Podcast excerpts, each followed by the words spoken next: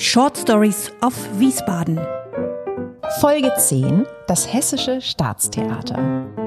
Herzlich willkommen zu Short Stories of Wiesbaden, zu unserer Podcast-Reihe, in der wir euch immer einen besonderen Ort vorstellen, mit jeweils einer Geschichte, einer Short Story, die diesen Ort ganz besonders geprägt hat. Mein Name ist Inka Schmeling. Und ich bin Katrin Sander, auch von mir hallo und herzlich willkommen. Inka und ich, wir hosten nicht nur diesen Podcast, wir haben gemeinsam auch einen neuen digitalen Reiseführer entwickelt, auch zu Wiesbaden. Und ja, probiert den am besten selbst aus. Ganz einfach über den Browser auf plazy.travel gehen. Ihr beantwortet ein ganz paar Fragen und bekommt dann euer ganz persönliches Reiseprogramm erstellt. Dauert keine Minute und kostet euch nichts. Alle von euch, die sich für Theater interessieren, die haben eine hohe Chance auf Playsy diesen Ort hier vorgeschlagen zu bekommen.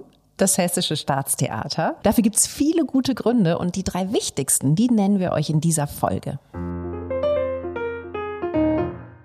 Ein Grund, das Hessische Staatstheater, das, ja, das ist schlicht der Platzhirsch in Wiesbadens Theaterszene. Dieses Haus zeigt jedes Jahr mehr als 50 Produktionen auf seinen vier Bühnen. Und zwar neben Schauspiel auch Opern, Konzerte, Musicals, Ballett und zum Teil auch Lesungen oder Diskussionsrunden.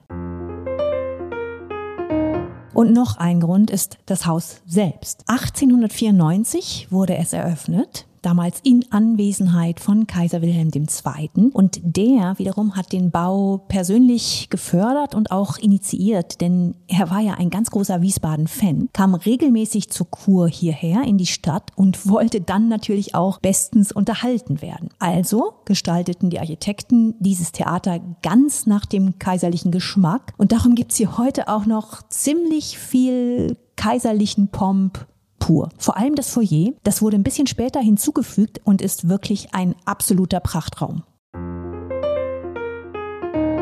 Und last but not least, so neobarock wie, wie die Architektur, ist das Programm des Fünf-Spartenhauses nicht. Ganz im Gegenteil, es sorgt tatsächlich immer wieder für, für heftige Kontroversen und, und für Zündstoff. Und ganz besonders tut es das bei den jährlichen Mai-Festspielen. Wie es dazu kam und, und wie sich diese Mai-Festspiele entwickelt haben, das ist eine Short Story, für die wir eine kleine Zeitreise in das Jahr 1950 machen sollten.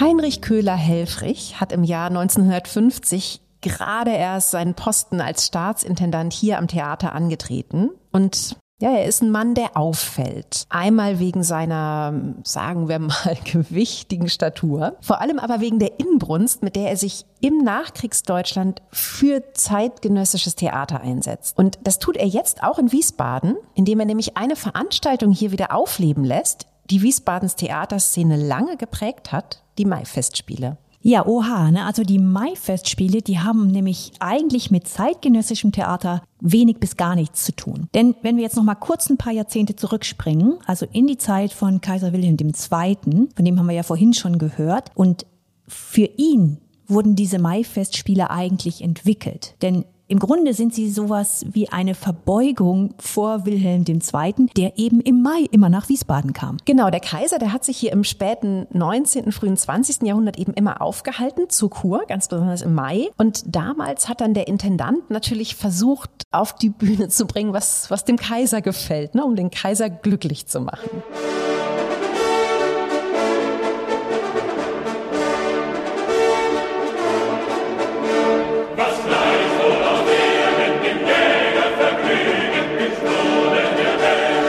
Romantische Opern waren das, wie hier der Freischütz von Karl Maria von Weber oder Dramen über die Hohenzollern, Schiller, Shakespeare, also nicht gerade Avantgarde. Ja, und genau das ist ja auch ein Grund dafür, warum die Mai-Festspiele dann schon vor dem Ersten Weltkrieg eher so vor sich hingedümpelt haben. Also in der Presse hieß es sogar, das wäre Plüschkult. Ja, in den 1920ern, da leben sie dann zwar noch mal auf. Der damalige Intendant, der, der setzt jetzt tatsächlich mehr auf, ja, mehr auf Uraufführungen und, und auf Neues. Aber die Nationalsozialisten, die bereiten dem dann ziemlich bald in den 1930ern ein Ende und schließlich gehen diese Mai-Festspiele in den Gaukulturwochen auf. Ja, also puh, ein wirklich schwieriges Erbe, das sich Heinrich Köhler-Helfrich da 1950 vornimmt, auf die Schultern packt. Ja, er scheint ein mutiger Mann zu sein.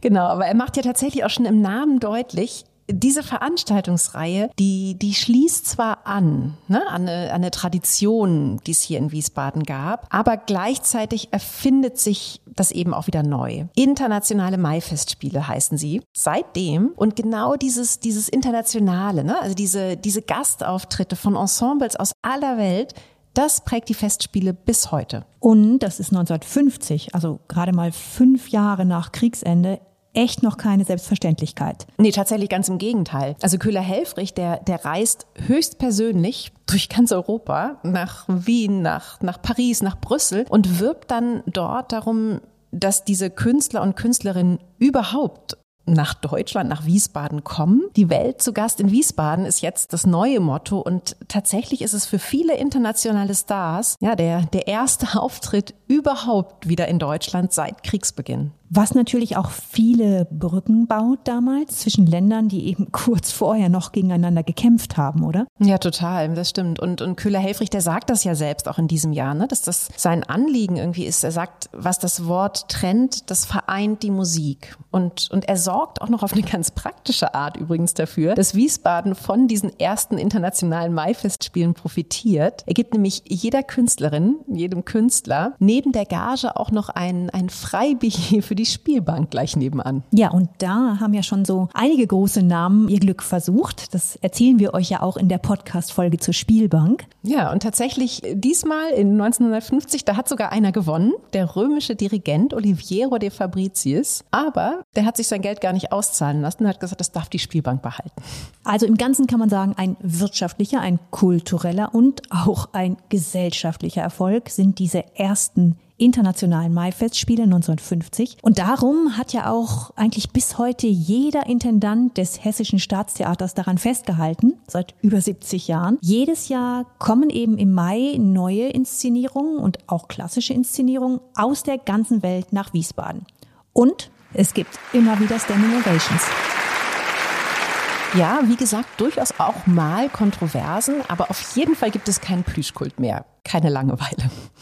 Und wenn ihr in Wiesbaden noch mehr besondere Architektur erleben möchtet, dann legen wir euch einen Spaziergang zum Kochbrunnenplatz ans Herz. Das sind vom Hessischen Staatstheater mal gerade gute fünf Minuten, also echt ein Katzensprung. Und am Kochbrunnenplatz, da seht ihr die prächtigen Grand Hotels der Weltkurstadt Wiesbaden. Und deren Shortstory erzählen wir euch in der nächsten Folge. Und nicht vergessen, wenn ihr euch euer persönliches Programm für eure Wiesbaden-Reise zusammenstellen lassen wollt, dann schaut vorbei auf plazy.travel.